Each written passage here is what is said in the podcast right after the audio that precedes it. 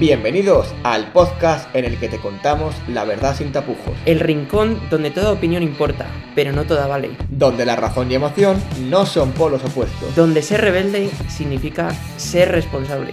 porque esto es Rebeldes con Causa. Comenzamos.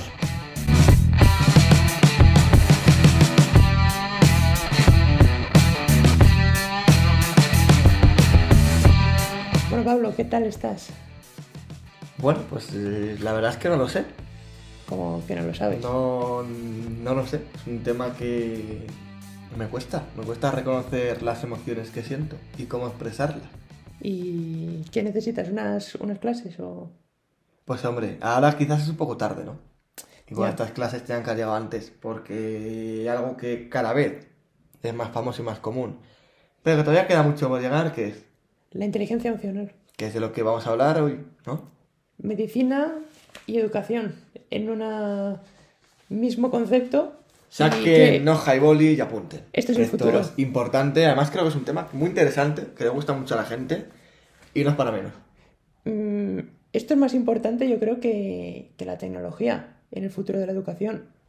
Poco se habla de esto.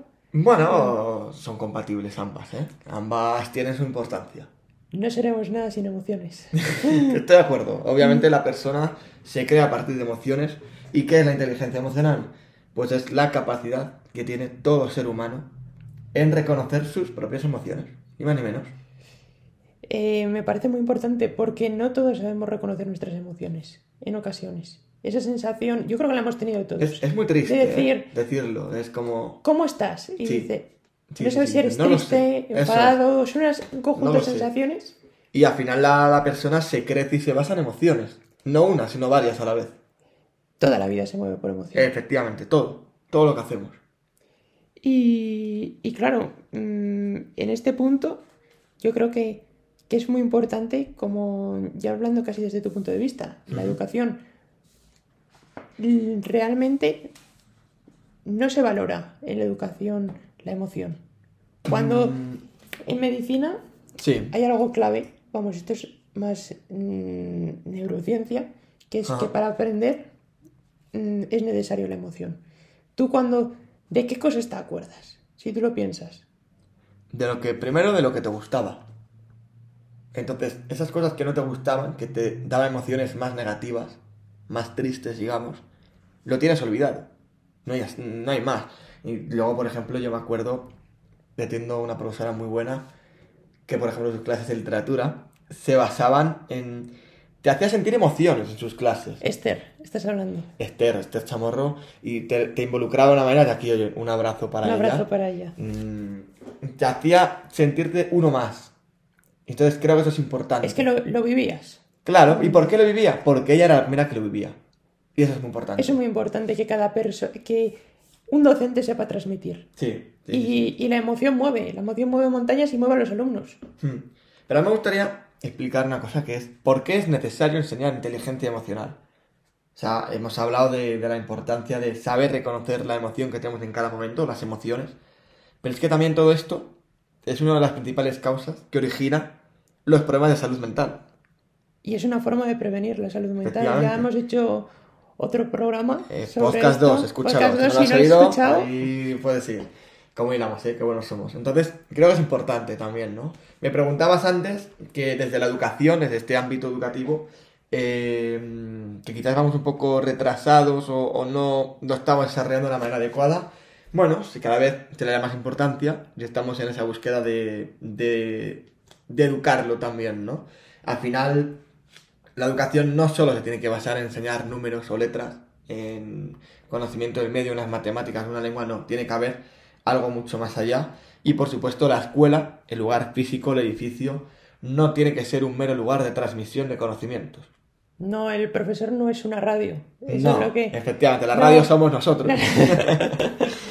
Pero es verdad, es verdad que, por ejemplo, mira, las últimas leyes educativas, tú le dices lo en plural, porque bueno, van cambiando leyes educativas como Cada año de- es, cada ministro pone como su quien se sello. cambia de tanga, esto es increíble.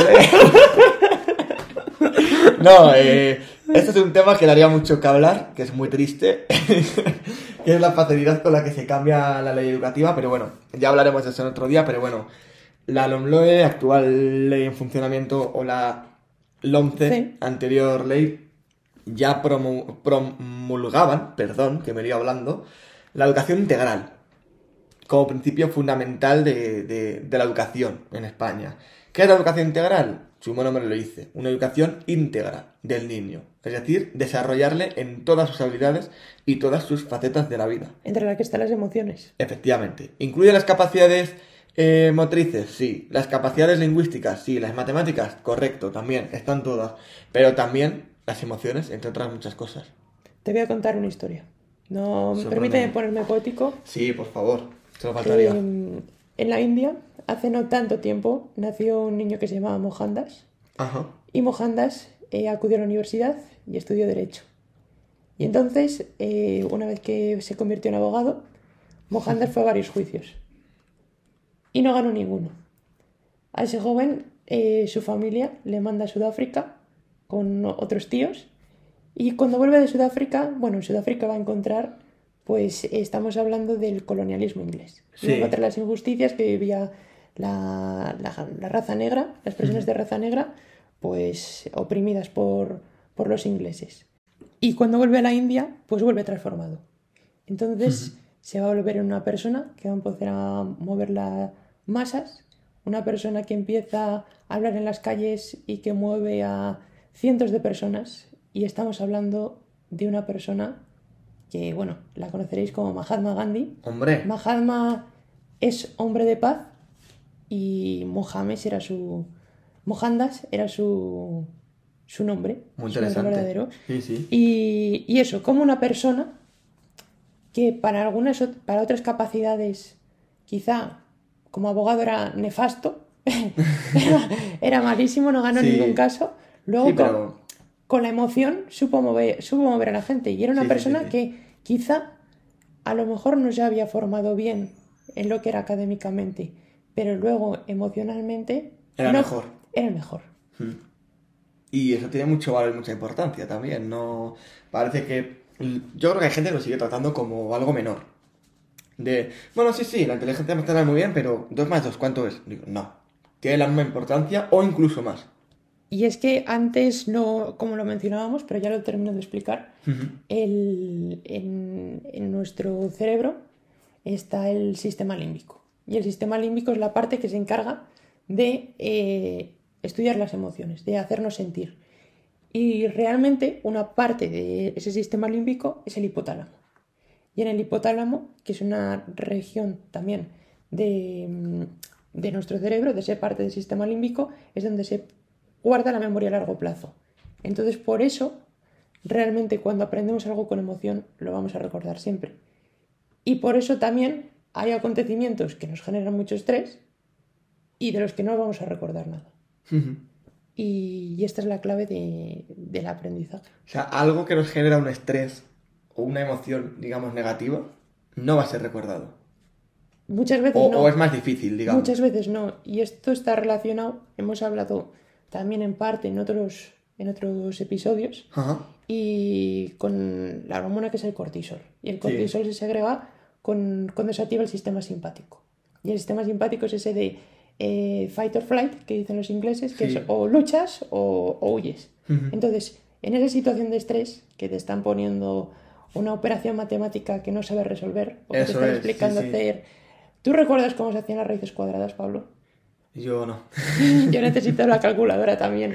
Y es algo que generaba tan tanto estrés y que a la vez era tan tan Sí, complicado. Hombre, es una forma también, yo creo que es importante que, que lo sepan los propios maestros. ¿no? Claro, O sea, al final, claro, no sirve, con esto me estás dando a entender que no sirve nada tener a un niño bajo presión, bajo de- presión porque O, o a lo mejor, quizás con esto también, hacer un examen no tiene tanta importancia. desde luego que no y es que el cortisol esta misma y termino ya el razonamiento de antes Ajá. esta hormona que también puede act- actuar sobre el hipotálamo Sí. eh, mejor dicho, vamos a, para no saltarnos pasos, el hipotálamo activa, eh, actúa sobre la amígdala. Y la amígdala es el centro que tenemos en nuestro cerebro para detectar el miedo. Sí. Y la amígdala tiene conexiones con el hipotálamo. Y también con la corteza prefrontal, de la que hemos hablado en otros programas. Entonces, la corteza prefrontal, que es la que nos permite mantener la atención, si eh, en un momento de gran estrés estamos llenos de cortisol, no vamos a poder decidir con claridad. Y si los profesores no favorecen que en un examen exista ese ambiente de... No, tampoco de tranquilidad, porque siempre hay que tener ese, ese estrés. Sí, hombre, creo que es importante también vivir con ello. Pero, pero si no se fomenta ese ambiente de cálido para la enseñanza, un alumno no va a poder hacer un, un, buen examen y menos tampoco va a poder aprender bien. Lógico, lógico. Aparte, cada uno tenemos una manera de ser y no todos somos iguales y a lo mejor alguien que rinde mejor baja, bajo esa situación, pero otra persona necesita rendir mejor en otra situación cada uno somos como somos y la enseñanza tiene que ser individual. Lo mismo que la medicina tiende a ser individual, en realmente cada, cada alumno es un, paciente también individual que tiene sus necesidades y a las que hay que dar unas facilidades para aprender. Estoy de acuerdo. Y ahora te pregunto, Samu, desde tu punto de vista, desde la medicina, pero bueno, también desde un punto de vista general, ¿cómo crees que se debería de trabajar la inteligencia emocional? Es complicado. Y... Pero realmente, también a la vez, la... la vida te enseña a gestionar tus emociones. Nadie aprende si no ha fracasado antes. Entonces, yo entiendo que debe de ser en, en los colegios, en la vida, cuando existe un conflicto, debe de ser el propio, se debe dedicar en edades tempranas a, que a enseñar a resolver conflictos. Yo, mira, por ejemplo, relacionado en esa línea, perdón por cortarte, em, creo que es importante muchas veces frenamos o cortamos, ya lo hemos comentado alguna vez, ciertas emociones. De parece ser que no está permitido llorar o no llores que eso está mal, deja al niño que llore. No pasa nada. Y si te viene otro niño y dice, ¿por qué está llorando este?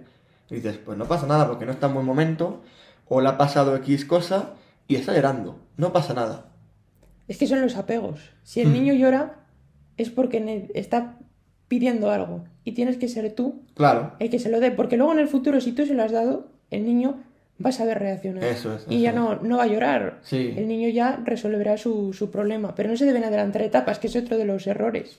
No, no puedes considerar que un niño de cuatro años no tenga que llorar, porque un niño de cuatro años va a llorar cuando tiene un problema. Tiene que aprender a gestionarlo. Pero también uno de 20 también uno de 20. Si no sabe gestionar, no ha tenido esos pasos previos, hmm. es que nunca...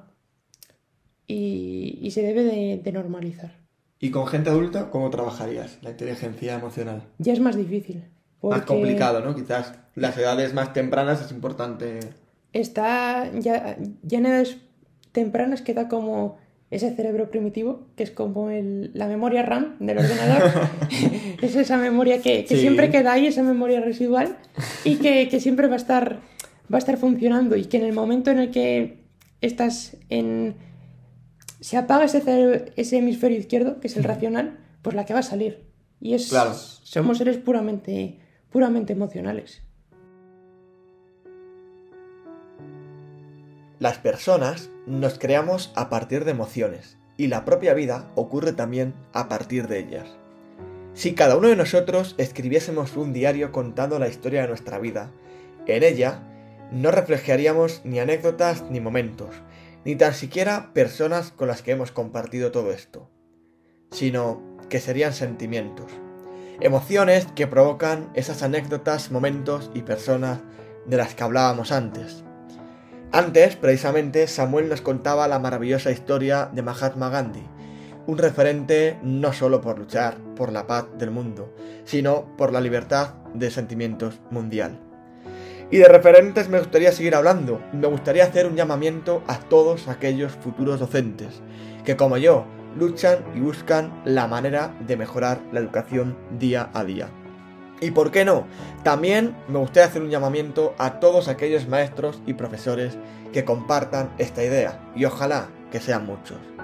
Que en clase de lengua, mates, historia o la que sea, no nos limitemos a dar unos contenidos mm, que los alumnos memoricen y vomiten, sino que sea para ellos un lugar cómodo al que acudir cada día con ganas e ilusión de aprender.